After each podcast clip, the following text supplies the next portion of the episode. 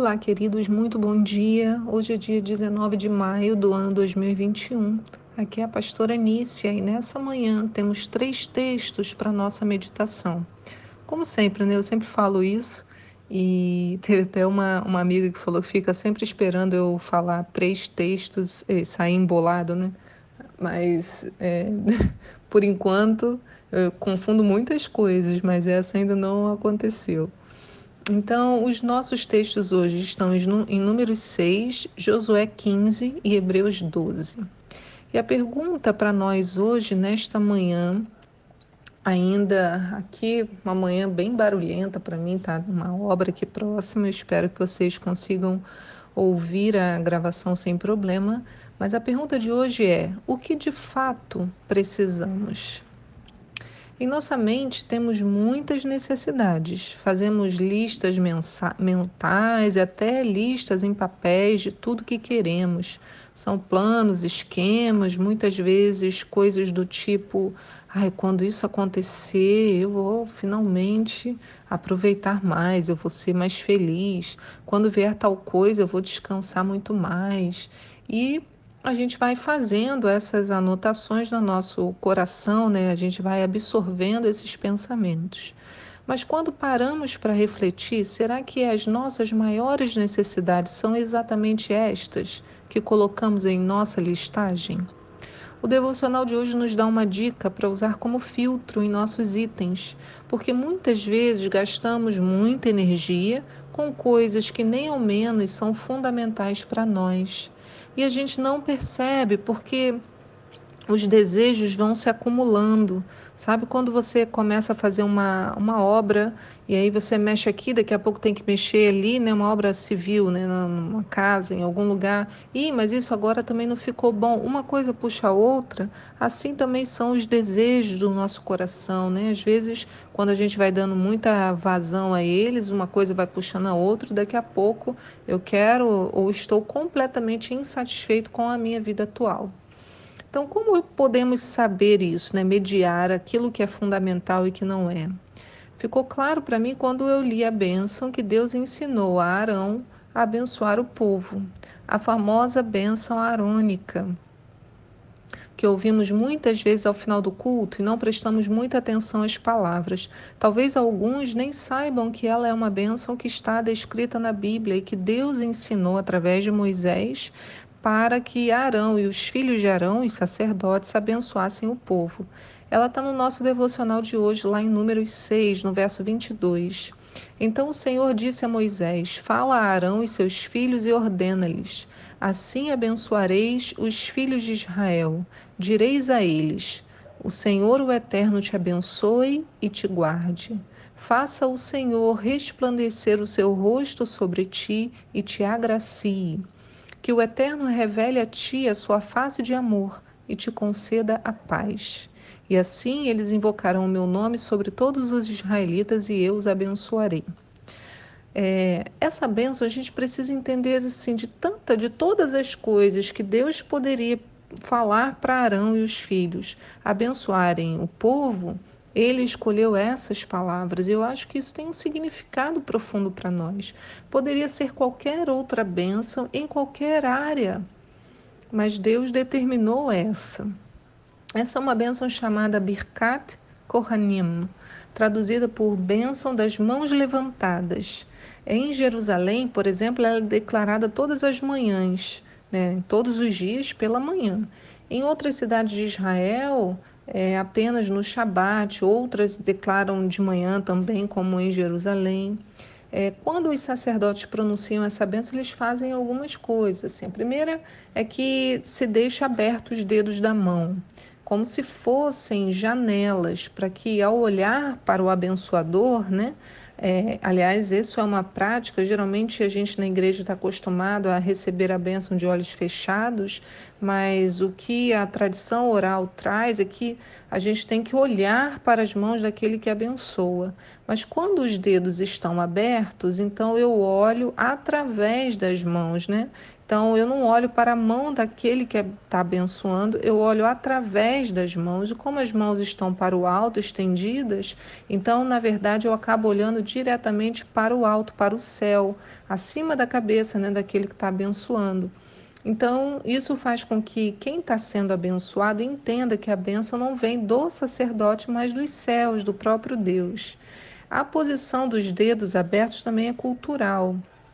Em alguns, né, se abre exatamente assim no meio, dois dedos para um lado, dois dedos para o outro, né, olhando assim os quatro dedos da mão, né, tirando o polegar. Então abre ali no meio.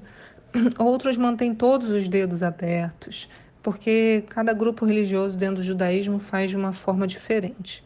Somado a isso, assim, o sacerdote tira os sapatos, e o que, que isso te lembra, né? A gente falou sobre isso domingo. Moisés tirando as sandálias na presença de Deus, José, Josué tirando as sandálias diante do comandante do exército dos céus, Jesus tirando o sapato dos discípulos para lavar os pés deles, cobrindo. Então, o sacerdote tira os sapatos, cobre o rosto com, e a cabeça, então o rosto e a cabeça com o talite mais uma vez em submissão, né, em sinal de submissão ao Senhor. Alguns declaram essa bênção de forma cantada, outros apenas além. Também é cultural a escolha por um ou por outro. A tradição oral vai apontar para ambas as possibilidades. Então, observa uma, os detalhes dessa oração. Né? Na primeira frase, que o Eterno te abençoe e te guarde. Então, que haja bênção e que sejamos guardados por Deus. Então, todo sentimento de abandono, ele é retirado nessa bênção, né? Ser guardado é ser protegido, é estar debaixo dessa orientação, dessa proteção. Né? Até aquele texto que diz quantas vezes Jerusalém, Jerusalém, quantas vezes quis te colocar debaixo das minhas asas, como a galinha abriga os seus pintinhos, porque a bênção fala sobre isso. Olha, eu estou te colocando debaixo da minha autoridade de proteção para o seu bem. A segunda frase fala que o Senhor resplandeça o seu rosto sobre ti e te agracie. Então fala da luz do Senhor que fica sempre sobre nós, nos ensinando. Sem luz não há condição de caminhar, né? A gente andaria como cegos, apalpando as coisas para alcançar o objetivo. Lembra que o povo tinha uma torre de fogo à noite no deserto, numa coluna para guiá-los. Assim, nós não perdemos-nos no caminho, né? Mas a luz da face do Senhor brilha e nos agracia. E o que, que é agraciar? Agraciar é conceder honra. Olha que coisa mais linda. O Senhor nos honra.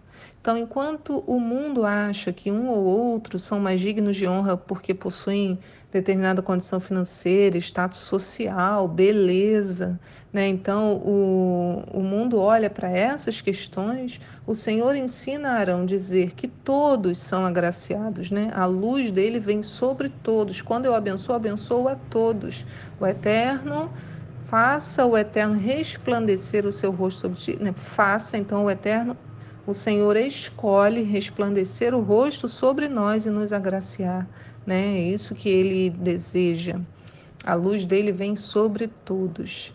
E a última frase diz que o Eterno revele a ti a sua face de amor e te conceda paz. Coisa linda, né? Face de amor e paz. Então, além de nos enviar a luz, ele revela a sua face de amor. Veja o modo como o texto fala, né? Que ele revele a ti a sua face de amor. Então ele revela a cada um de forma individual, a ti, a mim, individualmente. Mesmo em meio a mais de 7 bilhões de pessoas nesse mundo, Deus continua voltando a sua face para cada um de nós individualmente e nos enviando a paz. Então, quando ouvimos essas palavras, entendemos que ele se importa, ele se volta para nós e nos dá aquilo que exatamente precisamos. Então, quando olhamos para o nosso desgaste com as nossas listas de insatisfação, podemos pensar: o que tem me desgastado está relacionado à proteção, à luz, à honra, ao amor, à paz? Porque se Deus manda orar e abençoar, concedendo essas coisas para nós, eu entendo que é porque essas são as nossas prioridades. Todo o mais que tira toda a minha energia, me causa desgaste, me causa tristeza, me causa insatisfação. Eu tenho que olhar para elas e falar assim: isso não pode ser a minha prioridade.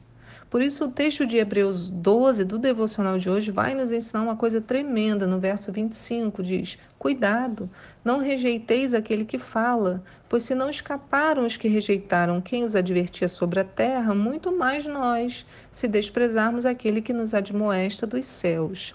Aquele cuja voz outrora abalou a terra, agora promete: ainda uma vez abalarei não somente a terra, mas de igual modo todo o céu.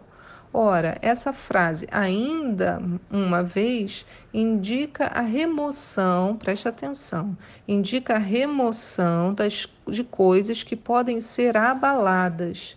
Isso é, as coisas criadas para que permaneça o que não pode ser abalado. Portanto, já que estamos herdando um reino inabalável, sejamos agradecidos e desse modo adoremos a Deus com uma atitude aceitável, com toda reverência e temor, porque o nosso Deus é um fogo consumidor. Então, vou Preste atenção no texto, ele está dizendo assim: olha, Deus abalou a terra, vai abalar os céus ainda uma vez, vai acontecer um abalo para remover as coisas que podem ser abaladas e permanecer aquilo que não pode ser abalado. O Senhor precisa mexer em nossa estrutura, nas nossas listas, pensamentos, para que aquilo que é frágil, aquilo que é fake, aquilo que foi construído sobre o fundamento distorcido, seja abalado, restando o que é inabalável, que é aquilo que vem dele, aquilo que é dele. Luz, honra, amor, paz, proteção. E essas coisas são inabaláveis porque vêm do nosso Senhor. Muitas vezes as nossas necessidades foram construídas porque alguém, né, por exemplo, alguém um dia falou para você que você era é, feio, gordo, gorda, e aí você passa a sua vida é, tentando ser uma outra coisa, pra, porque você acha que por isso você nisso você vai ter a aceitação. E muitas vezes, eu não estou dizendo para você não cuidar da saúde, né? Pelo contrário, cuide da sua saúde, cuide desse templo que o Senhor te concedeu, o seu tempo nessa terra e o templo que ele habita. Então, cuide dele. Mas eu estou dizendo que eu coloco na minha lista que eu vou emagrecer para ser aceita. E eu passo a fazer várias intervenções na minha vida em busca da aceitação quando a minha aceitação depende de me colocar debaixo dessa bênção que nós lemos, quando o Senhor diz que Ele olha e volta, revela para mim a sua face de amor. Nesse momento, né, eu estou, eu sou aceita, eu sou agraciada, eu sou honrada, eu não dependo de uma aprovação do outro para isso. Isso é um processo difícil, é, demorado para que a gente faça em qualquer que seja a área, pode ser na sua área emocional, na sua área física, né, no, na sua profissão. Às vezes a gente vai listando coisas que elas foram, elas só estão na nossa lista porque ouvimos alguma coisa, né? Porque lemos alguma coisa, porque vimos alguma coisa que veio direto lá no nosso coração e falou: Bom, então agora eu preciso disso. Eu preciso disso para ser de fato a pessoa completa. E aí a gente vai ter um fundamento distorcido. Por isso que é remover as coisas que podem ser abaladas, as coisas criadas, o texto fala, isto é, as coisas criadas, aquilo que foi criado de uma base instável, doente, para que permaneça o que não pode ser abalado, que é a verdade que vem do nosso Senhor. Assim, querido, quero te falar nessa manhã o texto de Hebreus, ainda 12, mas no verso 12, que diz: Sendo assim, fortalecei as mãos enfraquecidas e os joelhos vacilantes, preparai caminhos retos para os vossos pés, para que aquele que manca não se desvie, pelo contrário, seja curado.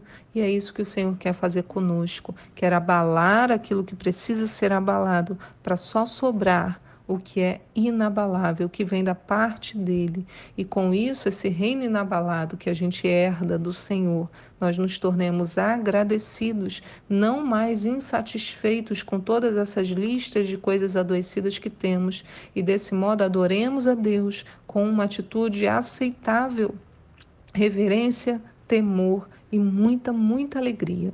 Que o Senhor cure você hoje, que essa palavra ache um abrigo no seu coração e que você esteja em paz. Fique com Deus. Tchau.